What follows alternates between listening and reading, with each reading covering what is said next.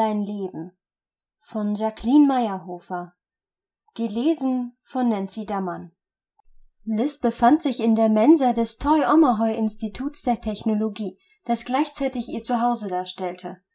Es war schön auf der neuseeländischen Nordinsel, direkt an der Küstenregion Bay of Plenty, mit dem kristallklaren Wasser, dem sauberen Strand und der Stadt Whakatane, die im Rücken des Meeres lag. Dazu das herrlich subtropische Klima. Gedankenverloren schob sie sich einen Schokoriegel in den Mund, während das Tablett mit dem Essen unangetastet blieb und sie sich gerade über das von ihr beantragte Ergebnis der letzten Prüfung beugte. Ihre Noten waren gut, lohnten den Umzug von Edinburgh nach Neuseeland. Sie schluckte die zerkaute Schokolade hinunter, zerknüllte die Verpackung, als sich eine Hand auf die Prüfung legte, sie beiseite schob und stattdessen ein Flyer auf den Tisch knallte. Irritiert sah Liz auf. Jeremy, natürlich. Lizzie, immer nur am Büffeln. Sie lehnte sich zurück. Was ist das? fragte sie und blickte auf das Stück Papier. In fetten Buchstaben stand darauf das ultimative Horrorerlebnis. Begib dich zusammen mit deinen Freunden ein Wochenende lang in ein verlassenes Geisterhaus und durchlebe die spannendsten Stunden deines Lebens. Jeremy grinste abwartend. In diesem Moment löste sich ausgerechnet die Blondine, die sie am wenigsten sehen wollte, aus einer Traube von Studenten. Cindy, das Möchtegern Model. Sie blieb vor ihnen stehen, stützte sich mit beiden Händen auf dem Tisch ab und lenkte dadurch die Aufmerksamkeit auf ihren freizügigen Ausschnitt. Liz glaubte, Cindys Brüste würden ihr gleich ins Gesicht springen. Jerry, wieso gibst du dich mit dieser Langweilerin ab? Ebenfalls Hallo, Cindy. Liz ignorierte sie wieder und nahm den Flyer in die Finger.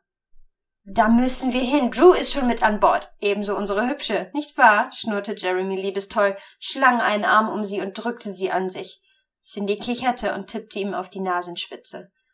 Bevor Liz deshalb noch das Bedürfnis verspürte, auf den Tisch zu kotzen, konzentrierte sie sich lieber auf die restlichen Zeilen. Freitag Mitternacht schließen die Türen. Bis Sonntag um dieselbe Zeit müssen alle Rätsel des Escape the Room Erlebnisses gelöst sein. Habt ihr den Mut, euch der Herausforderung zu stellen? Zweifelnd sah sie wieder auf. Ernsthaft? Jeremy nickte begeistert. Ja, das wird lustig, lies mal das Kleingedruckte. Liz tat wie geheißen und blies etwas genervt die angehaltene Luft aus. Doch seid gewarnt. Eure Mitspieler können ausscheiden. Wer übrig bleibt, ist der Gewinner und wird mit dem wertvollsten aller Dinge belohnt. Dem Leben.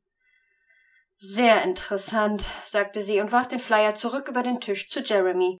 Der nahm ihn wieder an sich. In dem Moment setzte sich jemand neben Liz. Kai, nun war es an ihr zu strahlen. Ihr Bruder nickte ihr zu und sah dann zu Jeremy und Cindy. Im Hintergrund tummelten sich etliche Studenten an der Essensausgabe. Dort war es laut, voller Menschen und roch nach kaltem Fett. Was ist das? fragte Kai. Endlich einer von euch McGrace, der zu gebrauchen ist, stichelte Jeremy. Kai wartete unbeeindruckt darauf, dass seine Frage beantwortet wurde, also erbarmte sich Liz. Irgendeine dämliche Marketingkampagne, die sich nicht gerade professionell um Mitspieler bemüht. Naja, so ähnlich jedenfalls. Der neueste Schrei am Markt. Jeremy ließ den Flyer erneut über den Tisch zu Kai wandern, der ihn an sich nahm und las. Das wäre doch was für uns. Solche experimentellen Games sind spannend. Kai hob den Kopf. Klingt mal nach etwas anderem. Wir haben nicht Halloween, warf Liz ein, aber ihr Bruder zuckte bloß mit den Schultern. Ich weiß, du und Horrorzeug, kleiner Schisser. Was soll denn schon passieren? Ja, Mann, wir müssen unbedingt einen Termin buchen, pflichtete Jeremy ihm bei. Cindy kaute gerade an einem ihrer manikürten Fingernägel und bedachte Kai mit Schlafzimmerblicken, wofür Liz ihr am liebsten die unbenutzte Gabel ihres Essenstablett ins Auge gestochen hätte. Ich bin raus. Das könnt ihr schön ohne mich machen. Nein, das bist du nicht, ist ja nur für ein Wochenende, versuchte es ihr Bruder erneut.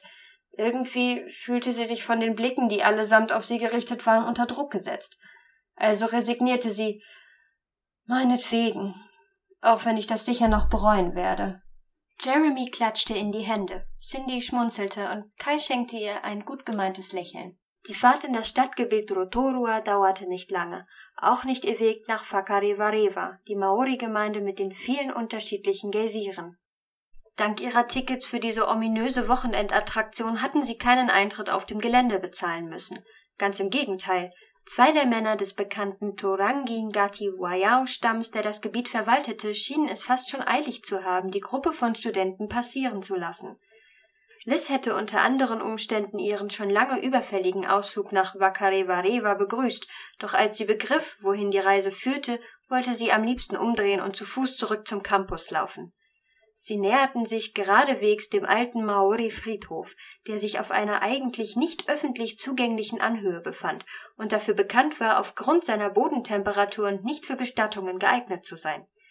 Die Toten wurden stattdessen oberirdisch in Grabmälern beigesetzt. Genau diesen weißen Gebilden, die wie stumpfe Zahnreihen aus einer vergessenen Zeit wirkten, begegnete die Gruppe. Die kleinen Figuren, die überall auf niedrigen Steinmauern saßen, stierten mit runden und weit aufgerissenen Augen, wie leuchtende Kugeln im Nichts zu ihnen. Manche von ihnen verschwammen aufgrund ihrer braunen Farbe im Hintergrund. Liz jagte ein Schauer über den Rücken. Also der Karte nach müssen wir den Friedhof durchqueren. Dahinter soll sich das alte Haus befinden. Drew runzelte die Stirn und schob seine Brille zurecht. In dem Moment stapfte ein älterer Maori hinter ihnen den Pfad entlang, schenkte ihnen ein Lächeln und steuerte auf die Gruppe zu. Seid ihr die Spieler für dieses Wochenende? fragte er. Jeremy mimte wieder einmal charaktertypisch den Anführer. Ja, sind wir. Super. Ich bin Rangi Takimuana. Eine Hand nach der anderen wurde geschüttelt, dann zeigte er nach oben. Folgt mir, ich bringe euch zum Haus. Kai befand sich mit Cindy an Jeremys Seite neben Takimuana. Liz und Drew bildeten das Schlusslicht. Ganz und gar nicht ermutigt, warf sie ihrem Kommilitonen einen Blick zu. Er fing ihn auf und grinste. Das wird cool, richtig? Liz runzelte zweifelnd die Stirn. Hoffentlich. Sie verfielen in Schweigen und folgten der Friedhofsmauer immer weiter nach oben. Schon bald wurden sie in einen angrenzenden Wald geführt. Die Erde roch leicht modrig und nach aufgeheiztem Holz. Der Maori brachte sie schließlich zu einer großen Lichtung. In ihrem Rücken lag noch immer sichtbar der Friedhof, doch Liz hatte nur Augen für das vor ihnen. Wie ein schlummernder Riese thronte dort die alte Hütte. Kein einziger Baum kam im Umkreis von 15 Meter Abstand in ihre Nähe. Takimuana grinste, als er ihre Reaktion sah. Er blieb direkt vor einer weißen Linie stehen, die im trockenen Waldboden fest eingeritzt war und sich rings um die gesamte Hütte zog. Auf der Friedhofserde innerhalb des Bannkreises wächst und gedeiht nichts, begann er seinen marketingbedingten Gruselquatsch. Liz hörte ihm gar nicht weiter zu, obwohl tatsächlich kein einziges Blatt das Innere des Kreises zierte, nur fruchtlose und abgestorbene Erde. Am Rand entdeckte sie sogar Tierkadaver, vier Fuchskusus, diese niedliche Tierart, die wie eine Mischung aus Opossum und Mausmaki aussah steif und in eine Ferne blickend, in die sie ihnen nicht mehr folgen konnte, lagen sie entweder innerhalb oder außerhalb des Bandkreises. Manche verwesten bereits, aber kein einziger Kadaver lag auf der Linie. Das war ja schon mal vielversprechend. Marketingkampagnen ließen sich allerhand Zeug einfallen, um authentisch zu wirken. Das wäre alles, beendete Takimoana seine Ausführungen. In wenigen Stunden schließen die Ausgänge, dann habt ihr ganze zwei Tage Zeit, die Rätsel zu lösen. Er zog einen Schlüssel aus seiner Tasche und stieg über den Bannkreis. Liz Studienkollegen folgten ihm bis nach vorne zur Tür. Sie jedoch blieb neben Drew stehen und sah ihn zweifelnd an. Wozu dient dieser Bannkreis? Er hält die Geister fern. Handelt es sich bei diesem Spiel nicht eben um eine Haunted House Geschichte, bei der wir bis Sonntag unseren inneren Sherlock testen sollen? Drew lachte. Dann dient er wohl eher dazu, die Geister im Kreis gefangen zu halten. Nach diesen Worten folgte er den anderen. Liz blickte auf die Bannlinie. Hoffen wir mal nicht, murmelte sie, ehe sie den Kreis betrat. Eine üble Gänsehaut ergriff sie, als hätte sie soeben eine unsichtbare Barriere durchbrochen.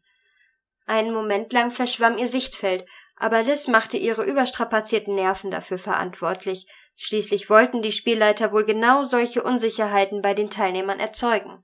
Die anderen waren bereits im Inneren des Hauses verschwunden. Liz aber blieb vor diesem stehen und beäugte es kritisch.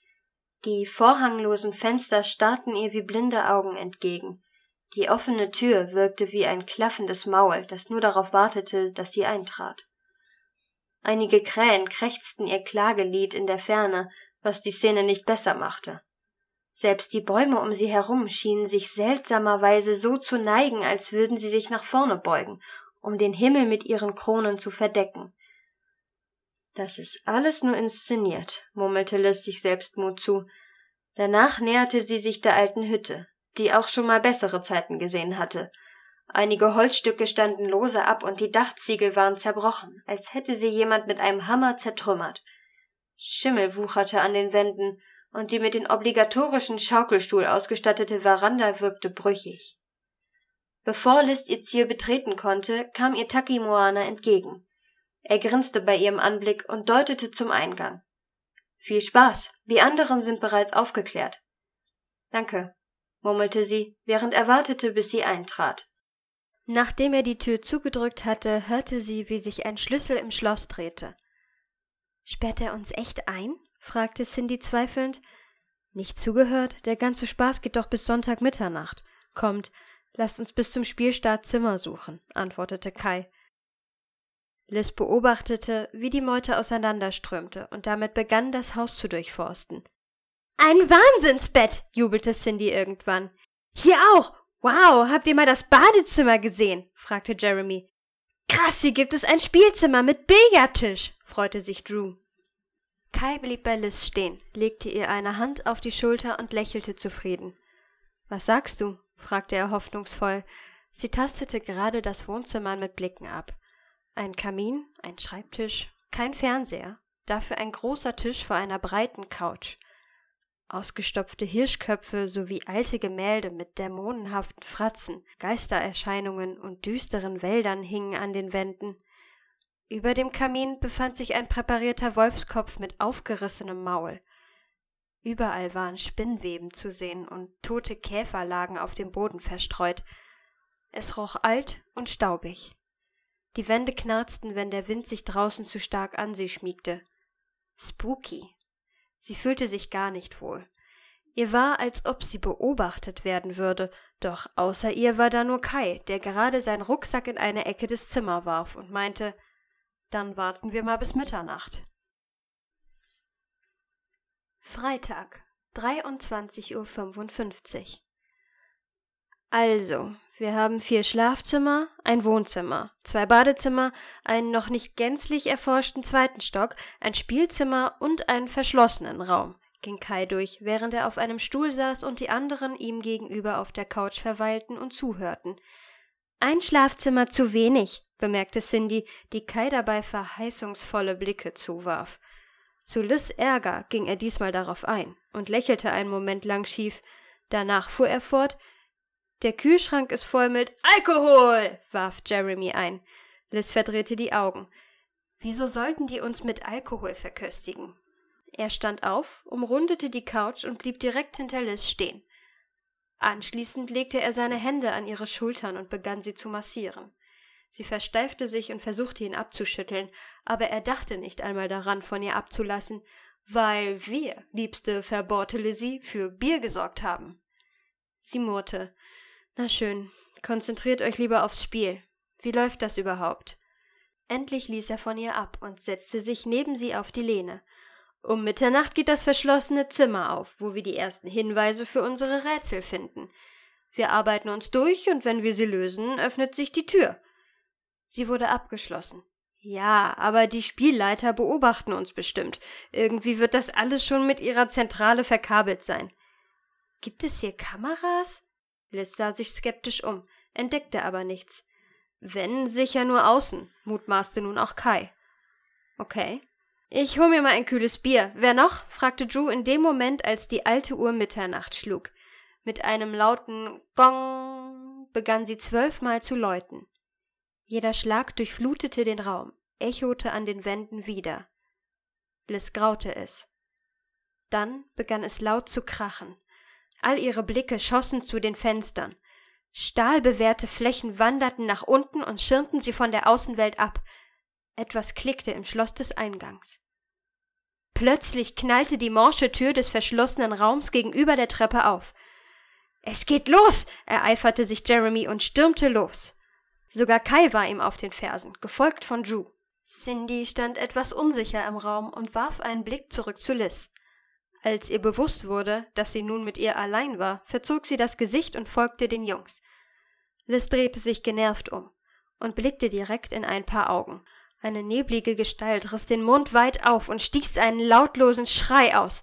Scheiße! schimpfte Liz und drückte sich in die Couch.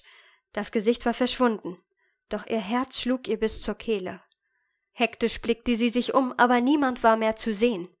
Wie auch immer die Spielleiter das angestellt hatten, dieses Geistergesicht hatte verdammt real ausgesehen. Mit zittrigen Bewegungen stand sie auf und folgte nun doch lieber der Gruppe. Um nichts in der Welt wollte sie hier länger allein bleiben. Sogar der zähnefletschende Wolfskopf ängstigte sie gerade. Im Inneren des kleinen Zimmers befand sich ein offener Wandschrank, vor dem die anderen standen. Liz Bruder hielt eine Karte in Händen, die ihm Jeremy eben aus den Fingern riss. Liz schloss neugierig zu ihnen auf. Was steht drauf? Schaut zum Bildschirm, las Jeremy vor und grinste aufgeregt. Was? fragte diesmal Cindy. Da klappte ein verstecktes Fach in der Wand auf und ein flackernder, laut rauschender Bildschirm erschien. Eine Sekunde verging, dann folgte ein kreischender Schrei und ein nebliges Gesicht starrte sie mit weit aufgerissenen Augen sowie einem zahnlosen Grinsen vom Monitor aus an. Alle fünf Spieler zuckten zusammen. Was zur Hölle? fiebte Cindy und versteckte sich hinter Jeremy. Danach klärte sich das Bild. Eine wabernde, wie aus Neonbuchstaben geformte Schrift erschien. Findet die drei Sechsen, las diesmal Kai vor. Danach drehte er sich zu den anderen um. Am besten teilen wir uns auf und. Moment mal, warf wieder Cindy ein, die sich nun zwischen Kai und Jeremy stellte. Aufteilen? Schon mal Horrorfilme gesehen? Das ist die dümmste Idee. Hey, Babe, wir spielen im Grunde gegeneinander und noch haben wir nicht rausgefunden, wie man gewinnt, antwortete Jeremy. Da hob sogar Drew in Klugscheißerpose den Zeigefinger. Nun, es gewinnt, wer bis zum Ende durchhält. Die Frage lautet eher, wie man ausscheidet. Liz schüttelte den Kopf. Das gefällt mir gar nicht. Dir gefällt ja nie was, Lizzie, warf Jeremy ein, woraufhin sie die Augen verdrehte. Lasst uns einfach diese Zahlen suchen, damit wir das schnell hinter uns bringen, entgegnete sie. Wahre Worte, Schwesterherz. Kai schmunzelte und ging dann den Raum ab. Anschließend machten sich auch die anderen daran, die Hütte zu durchsuchen. Liz beschloss, bei ihrem Bruder zu bleiben, und gemeinsam wanderten sie zurück ins Wohnzimmer Richtung Treppe. Das alte Holz knarzte bei jedem Schritt. In der Sekunde erklang ein krachendes Poltern. Was war das? fragte Liz erschrocken das kam aus einem der Zimmer. War wohl irgendeiner von uns. Ja, vermutlich. Wenig beruhigt setzten sie sich in Bewegung und sahen wieder nach vorne, wo mit einem Mal ein großer Mann am Treppenansatz stand. Zu erkennen war lediglich seine schwarze, schattenhafte Silhouette, deren Umriss flackerten, als könne er sich nicht im Diesseits halten. Liz hielt den Atem an, doch der Blickkontakt mit der schattenhaften Gestalt war nicht von langer Dauer denn mit einem Mal raste dieser auf sie zu. Beide stolperten die Treppen rückwärts, als die Erscheinung durch sie hindurchsauste. Schreiend knickte Liz ein und fiel die Stufen nach unten. Eine davon bohrte sich hart in ihre Rippen, ehe sie wieder im Wohnzimmer auf dem Teppich landete. Liz! Kai hetzte ihr hinterher. Ich hasse das alles, raunte sie und richtete sich wieder auf, hielt sich zischend die dumpf pochende Seite. Eingeschüchtert sah sie sich um doch der Geist war verschwunden. Wie zur Hölle machen die das? Kai beäugte sie besorgt. Es muss Projektoren und Sensoren geben, die auf Bewegungen reagieren. Aber den anderen ist das nicht passiert, sollte einer von ihnen raufgegangen sein. Das hätten wir ja gehört.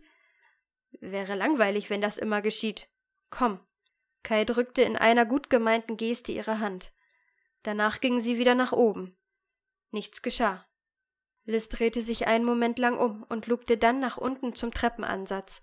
Dort stand er wieder. Dieser schemenhafte Geist mit ebenfalls roten Augen. Er grinste und löste sich anschließend in Luft auf. Liz wandte sich beklommen ab und erkannte, dass Kai dem schmalen Gang entlang zu einer offenen Tür folgte. Rasch eilte sie ihm hinterher. Gerade als er im Inneren des Zimmers verschwand, knallte die Tür vor ihrer Nase zu. Erschrocken versuchte sie diese zu öffnen, aber sie blieb verschlossen. Kai! Liz hämmerte gegen das Türblatt, als die dumpfe Stimme ihres Bruders hindurch erklang. Alles gut, ich hab hier irgendein Rätsel. Wenn ich das löse, komme ich wieder raus. Außerdem, hey, ich habe eine Sechs an der Wand gefunden, dort. Das ist ein Fach, ein Stück Pergament, auf dem was steht. Sieht aus wie ein Teil eines Ganzen. Geh mal zu den anderen, ich komm schon klar. Liz blickte einige Sekunden lang auf die Klinke, zwang sich allerdings zur Ruhe. Okay, wir sehen uns im Wohnzimmer. Bis dann. Besorgt setzte sie sich wieder in Bewegung und begann die anderen Räume abzusuchen. Samstag, 1.27 Uhr. Jeremy befand sich im größten der vier Schlafzimmer. Cindy tappte ihm nach, egal wohin er ging. Dass sie neuerdings Augen für McRae zu haben schien, störte ihn, aber sie war ja nun hier bei ihm. Hast du was gefunden? fragte sie, als Jeremy sich bückte und unter dem Bett nachsah. Nichts. Er stand wieder auf. Nein, sonst hätte ich schon was gesagt. Such doch bitte auch. Sie lächelte keck, während er seinen Gedanken nachhing. Zugegeben, die Schnepfe war verdammt heiß. Man verbrannte sich regelrecht die Finger an ihr, doch intelligent war sie nicht. Wie sie so weit in ihrem Studium gekommen war, wollte er gar nicht erst wissen. Alles klar. Jeremy wandte sich wieder ab und ging zu einer Kommode, die dem Bett gegenüberstand. Er öffnete die Schubladen und durchsuchte sie. Nichts.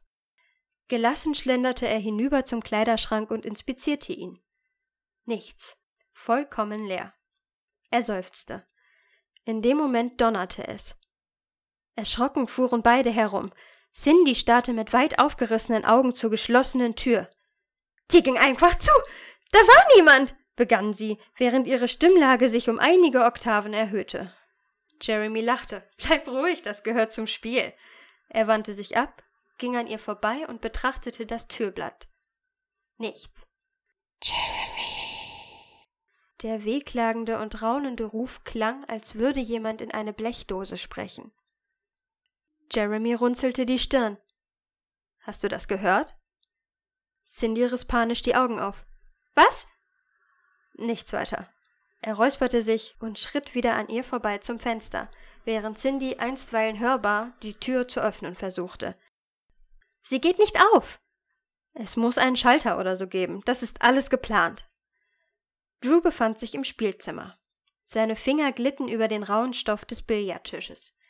Er grinste, wanderte zu den Kugeln und entfernte das Dreieck, in dem sie gefangen waren. Nice. Erfreut griff er bereits nach dem Kö, als hinter ihm etwas pfeifend vorbeischoss. Heftig zusammenzuckend wirbelte er herum und bemerkte gerade noch, wie ein Dartpfeil neben ihm auf dem Boden landete. Irritiert blickte er zur Scheibe. Drei Pfeile steckten noch darin.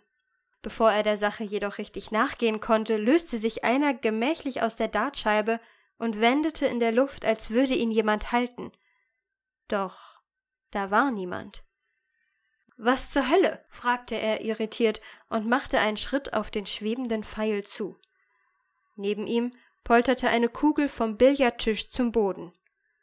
Drew fuhr abermals herum und verfolgte, wie sie unter den Heizkörper rollte. Als er sich wieder auf den fliegenden Pfeil konzentrierte, schoss dieser auf ihn zu. Drew blieb keine Zeit zu reagieren. Quälend langsam kam es ihm vor, als sich der Pfeil in seine Brust bohrte. Heilige Scheiße! schrie er und stolperte zurück. Stechender Schmerz explodierte in ihm. Zwei weitere Kugeln fielen vom Tisch, rollten unter seine Füße. Drew glitt aus und landete auf dem Hintern, wodurch ihm die Brille von der Nase rutschte. Panisch griff er nach dem Dartpfeil und zog daran, während sich seine Brust hektisch hob und senkte. Dunkles Blut besudelte sein weißes Shirt. Fuck! Wieder hörte er eine pfeifende Bewegung. Drew wandte sich ängstlich um, als ihm der Billardstock geradewegs ins Gesicht knallte. Geführt wurde er von niemandem. Er stöhnte benommen, als er zur Seite fiel. Da rasten zwei weitere Dartpfeile auf ihn zu. Den Arm zum Schutz erhoben, war er jedoch abermals zu langsam. Eine Spitze bohrte sich durch seine Handfläche, die zweite direkt in seine Wange und heiß glühende Pein durchfuhr ihn. Drew schrie vor Schmerzen. Instinktiv ergriff er nun auch den Pfeil in seinem Gesicht und riss ihn mit einem glitschigen Geräusch heraus. Panisch beobachtete er, wie sich sein Shirt weiter rot färbte. Ein Schwall Blut sickerte mit jedem seiner Herzschläge aus den Wunden.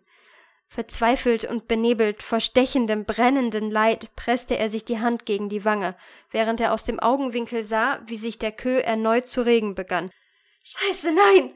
Hauchte er erstickt, als er sah, dass der Billardstock von einer schattenhaften und flackernden Gestalt geführt wurde. Die dünne, schmächtige Erscheinung wirkte, als würde sie sich jeden Augenblick auflösen. Plötzlich explodierte das Fensterglas hinter Drew in tausend Stücke und Splitter regneten auf ihn nieder. Erschrocken schrie er und sprang auf die Beine. Er glaubte, an den Qualen vergehen zu müssen. Geh weg! Was zur Hölle! Er sah sich um.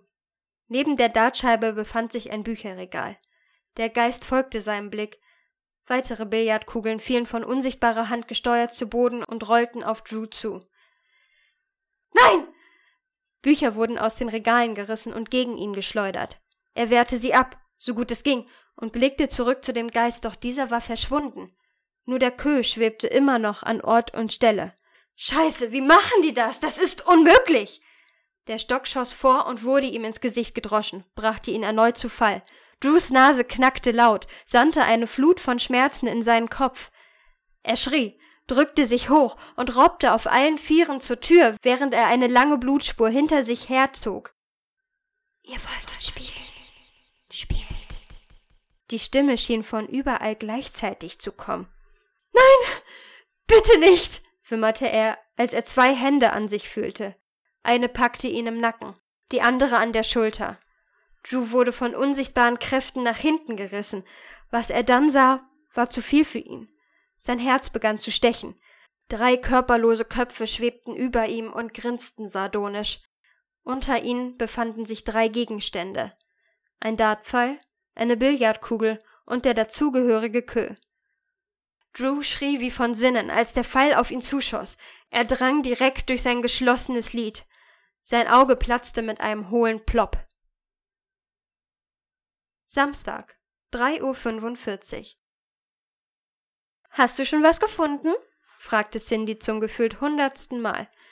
Nein. Jeremy machte sich gar nicht mehr die Mühe, freundlich zu klingen. Sogar Cindy bemerkte seine üble Laune. Lassiv blinzelnd kam sie auf ihn zu. Was machst du da? Nun, ich dachte, da wir nichts finden und dort ein großes Bett steht, Du weißt schon. Ein bisschen die Zeit vertreiben? säuselte sie. Jeremy runzelte die Stirn. Ist das dein Ernst? Eine schnelle Nummer mit Cindy? Er wäre der Letzte, der sich beschweren würde, aber ausgerechnet jetzt? War es, weil sie bei McRae nicht landen konnte? Was, wenn jemand reinkommt? Wir sind eingeschlossen, Dummerchen, sagte sie und strich ihm über die Brust. Komm schon.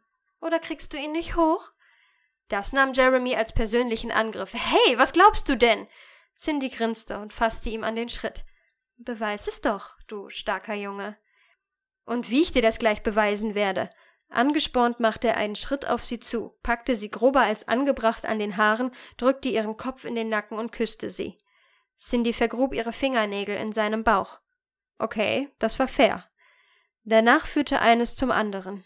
Zwei Minuten später lag Jeremy auf dem Bett und Cindy saß auf ihm, die Augen geschlossen, während sie ihn ritt und laut keuchte. Ihre Brüste wippten bei jeder Bewegung, als hinter ihr plötzlich eine Gestalt erschien. Eine nebelhafte Geisterfrau beugte sich interessiert an Cindy vorbei. Sie blickte Jeremy direkt in die Augen. Scheiße! entwich es ihm. Cindy begann zu stöhnen. Ja! Panisch richtete er sich auf und stieß sie von sich. Irritiert blinzelte sie ihn an und schien die Welt nicht zu verstehen. Was zur Hölle läuft bei dir falsch? fragte sie. In dem Moment begann das Bett heftig zu wackeln und hob sich schließlich knarrend in die Höhe. Erschrocken blickten Jeremy und Cindy auf, als sie durchgeschüttelt wurden und das Holz hörbar zu brechen begann. Was ist hier los? kreischte Cindy, doch Jeremy reagierte geistesgegenwärtiger. Er sprang vom Bett und robbte rücklings davon. Dann sah er es. Vier Geister hoben die Schlafstätte hoch und rissen an den Pfosten. Die schattenhaften Gestalten flackerten, drehten allesamt gleichzeitig ihre Köpfe zu ihm und starrten ihn an, nur um dann einfach zu verblassen. Das Bett donnerte zu Boden, aber Cindy schwebte immer noch. Wie ein weit wundes Tier kreischte und wehrte sie sich. Jeremy, Hilfe! Fuck, Jerry! schrie sie mit überschlagener Stimme. Mit ausgetrockneter Kehle beobachtete er, wie Vasen, die kleine Kommode und mehrere Bücher der Hängeregale lärmend durch den Raum schossen. Jeremy erkannte panisch, wie Cindys Haut an Oberarmen, Beinen und Hals aufzureißen begann. Mit einem brechenden Geräusch und einem ekelhaften Schmatzen, als würde man klebrige Wurst aus der Packung zerren, wurde sie in Einzelteile zerfetzt. Blut spritzte in Fontänen zu Boden und tränkte die Laken. Cindys Kopf rollte quer durch den Raum und ihre Beine landeten auf dem Bett, während ihr Torso auf der anderen Seite zu Boden rutschte. Lediglich Cindys Arme schwebten noch, von ihren unsichtbaren Trägern gehalten, in der Luft. Ein Augenblick verging, dann schossen sie auf ihn zu, als würden sie nach ihm greifen. Jeremy konnte keinen klaren Gedanken mehr fassen. Wimmernd sprang er auf. Er stürmte zur Tür, die sich wenige Sekunden zuvor quietschend von selbst geöffnet hatte, und rannte splitterfasernackt nach draußen. Hilfe! brüllte er. Jeremy? erklang Liz Stimme von oben. Lizzie, das ist hier kein Fake. Cindy ist tot. Was? hörte er sie noch fragen, bevor er keuchend ins Badezimmer hetzte, die Tür zuknallte und absperrte. Samstag, 4.30 Uhr. Liz erreichte das Wohnzimmer, doch niemand war zu sehen. Wo war Jeremy hingelaufen? Und was war das mit Cindy? Irritiert trat sie durch eine der offenen Türen. Sie befand sich nun im Spielzimmer, das chaotisch aussah. Das Bücherregal war umgeworfen und sämtliche Gegenstände quer durch den Raum geschleudert. Neben dem Billardtisch entdeckte sie Füße. Jeremy? fragte Liz unsicher und näherte sich der Person auf den Dielen. Pures Entsetzen packte sie, als sie auf Drews reglosen Körper blickte. Wie mit unsichtbaren Fingern legte sich das Graum um ihre Kehle und schnürte sie zu. Drew lag in einer Blutlache auf dem Boden. Ein Dartpfeil steckte in einer eingefallenen Augenhöhle und ein abgebrochener Queue ragte aus seiner Brust, wodurch er den Rücken krümmte. Sein Mund war in den Winkeln aufgerissen und formte ein rundes O. Die von grün gesäumte Sechs einer Billardkugel war in der Öffnung zu sehen. Liz schlug eine Hand vor den Mund und wich zurück. Tränen schossen in ihre Augen. Oh mein Gott! Jeremy keuchte wild und stützte sich am Waschbecken ab. Außer sich blickte er in den Spiegel. Beruhige dich, Jerry. Alles wird gut. Plötzlich erschien jemand neben ihm darin, die Frau von zuvor. Ihr Haar wehte in unsichtbarem Wind, ihre Lippen waren zu einer grinsenden Fratze verzogen. Aus rot leuchtenden Augen sah sie Jeremy an. Ja, ja alles, alles, wird, wird gut, gut, Jerry, Schatz. Dieses Schreckensgespenst sprach tatsächlich mit der Stimme seiner Mutter. Bevor er reagieren oder gar panisch das Weite suchen konnte, packte ihn die Frau jedoch schon an den Haaren und donnerte sein Gesicht gegen den Spiegel. Das, das magst, magst, du doch, du doch. nicht, nicht wahr, Schatz? Zumindest, Zumindest packst du gern andere an den Haaren. Er schrie, als sein Gesicht immer und immer wieder gegen das Glas geschlagen wurde. Unzählige Scherben hatten sich bereits in seine Haut gefressen. Blut lief in dünnen Rinnsalen den Abfluss des Waschbeckens hinab. Jeremy versuchte sich zu wehren, doch seine Kraft reichte nicht mehr aus. Ihn schwindelte es, und die Schmerzen vernebelten sein Bewusstsein. Die Gestalt der Geisterfrau verblasste, doch ihr Griff blieb eisern. Grob schliff sie ihn über die Fliesen zur Toilette. Du warst unartig, Jerry. Hättest du mal lieber ein Kondom benutzt? Benommen hob er seine Hand, hustete Blut. Fickte Dreckscheiße, war das letzte, das er noch sagte, bevor er so heftig gegen die Kloschüssel gedonnert wurde, dass diese zusammen mit seinem Schädelknochen zerbarst.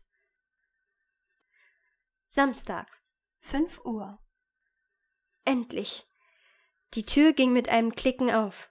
Kai hatte die Farben an den Wänden in die richtige Reihenfolge gebracht. Immer wenn er eine Palette verschoben hatte, hatten sich drei weitere ebenso bewegt. Erleichtert lief er aus dem Raum begegnete aber niemandem. Wo waren sie denn alle?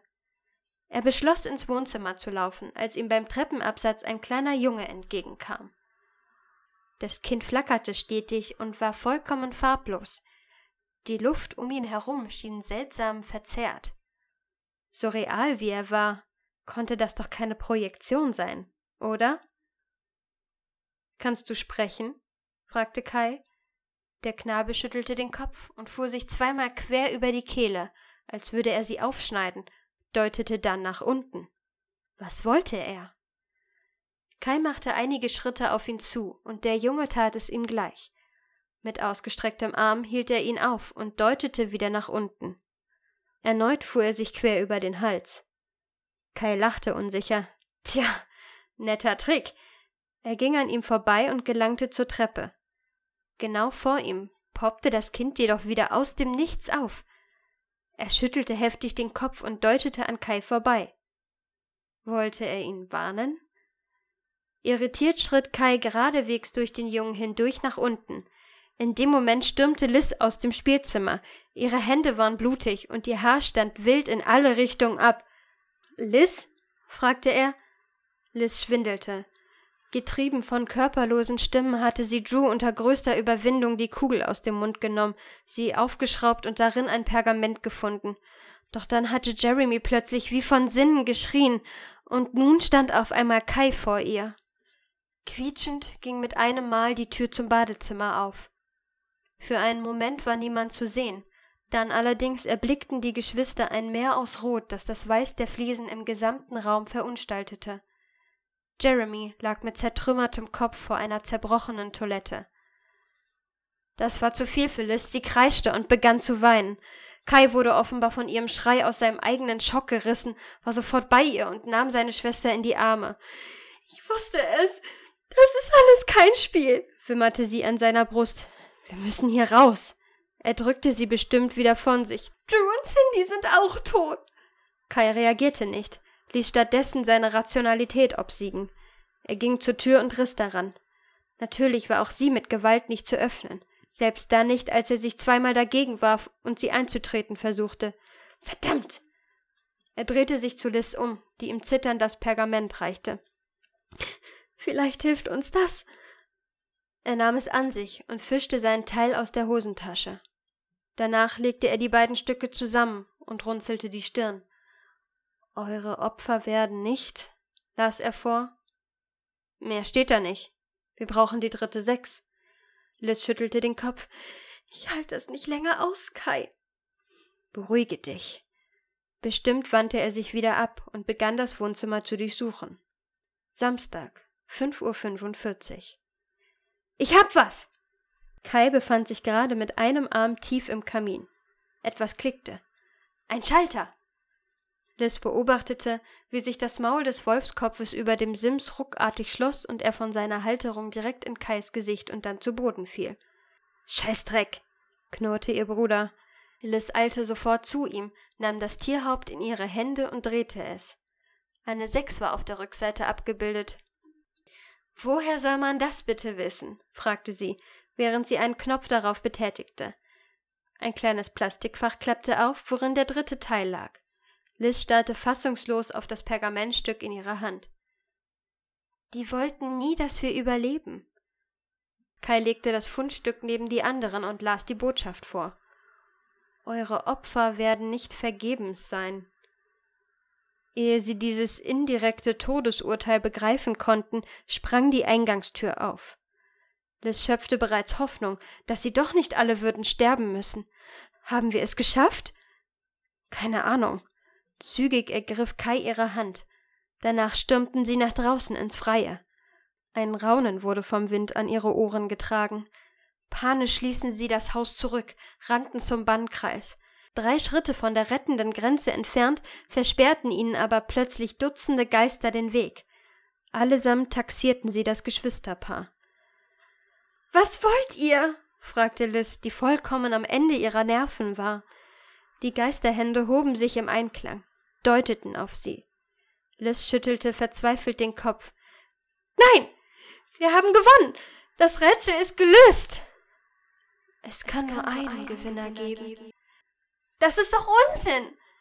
Das, das ist, ist, kein, kein Spiel. Spiel. Kai stellte sich mit einem Mal schützend vor sie. Nehmt mich. Was? entwich es Liz entsetzt. Nein, hör auf! Kai hörte nicht auf. Er drückte sie weiter zurück und machte dann einen Schritt auf die paranormalen Erscheinungen zu. Verschont meine Schwester. Kai, bitte! flehte diese weint. Traurig sah Kai sie an und lächelte. Lauf, Liz. Nein, ich gehe nicht ohne dich, du. Mit einem Mal wurde Liz so hart vor die Brust gestoßen, dass sie das Gleichgewicht verlor. Ihr Bruder hatte sie tatsächlich aus dem Bannkreis befördert. Kurz darauf schossen die Geister auf ihn zu. Alle auf einmal. Das Brechen von Knochen erklang, dazu irre gutturale Schreie und das Reißen von Fleisch. Ihr Bruder war tot. Kai war. Ehe sie diesen Gedanken überhaupt richtig begreifen konnte, übernahmen ihre Instinkte die Kontrolle und sie hetzte davon. Samstag. Sechs Uhr, sechs Minuten, sechs Sekunden. Rangi Takamoana blickte auf seine Armbanduhr. Neben ihm saßen drei Kollegen. Alle starrten wie gebannt auf die Monitore vor ihnen, die sämtliche Tote des alten Hauses im Wald des Maori-Friedhofs zeigten. Die neue Angestellte wandte sich an ihn. Das Mädchen ist entkommen. Sollen wir sie einfangen? Takimoana schüttelte den Kopf und beobachtete via installierter Kameras die restlichen Räume des Geisterhauses. Nein, lass sie. Ihr glaubt ohnehin niemand. Ich weiß nicht, mach dir keine Sorgen. Das ist unser Job. Wir bringen den Geistern Opfer. Sie lassen uns dafür in Ruhe. Takimoana zuckte mit den Schultern. Lange haben Sie nicht durchgehalten. Haben Sie nicht. Nein, antwortete er und drehte sich wieder zum Monitor. Ein grinsendes Gesicht erschien und starrte ihm bis in die Seele hinab. Beim nächsten Blinzeln war es verschwunden. Das Bild rauschte einen Moment lang. Ich hasse es, wenn sie das tun. Takimoanas Herz klopfte vor Schreck, aber damit musste er leben. Von irgendjemanden musste der Friedenspakt mit den alten, rachsüchtigen Maori-Geistern immerhin aufrechterhalten werden, und sie forderten immer neue Opfer. Das war Spiel um dein Leben von Jacqueline Meyerhofer. Gelesen von Nancy Dammann. Eine Produktion von podyssee.de